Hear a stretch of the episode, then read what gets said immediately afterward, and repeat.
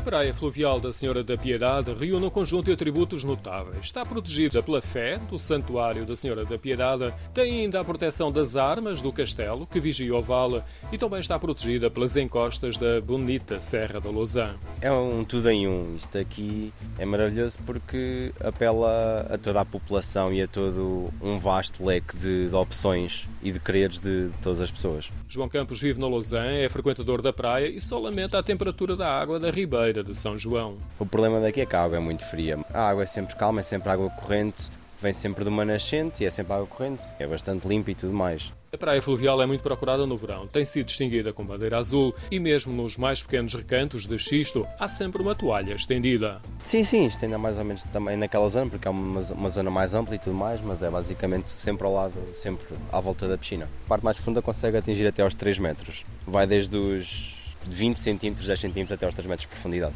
O espelho de água, com menor altura, fica próximo de uma ponta e um pouco antes uma cascata serve de cenário para um baloiço sobre a água e contribuiu significativamente para o aumento de visitantes.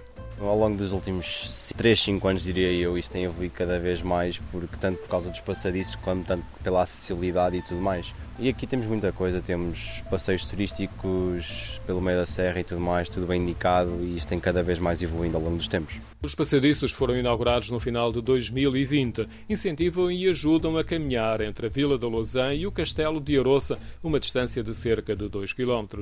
Ao lado da praia, numa encosta, temos o Pecado da Gula, num restaurante com comida típica e muito afamado na Lausanne, e logo a seguir redimimos-nos dos nossos pecados no Santuário da Senhora da Piedade.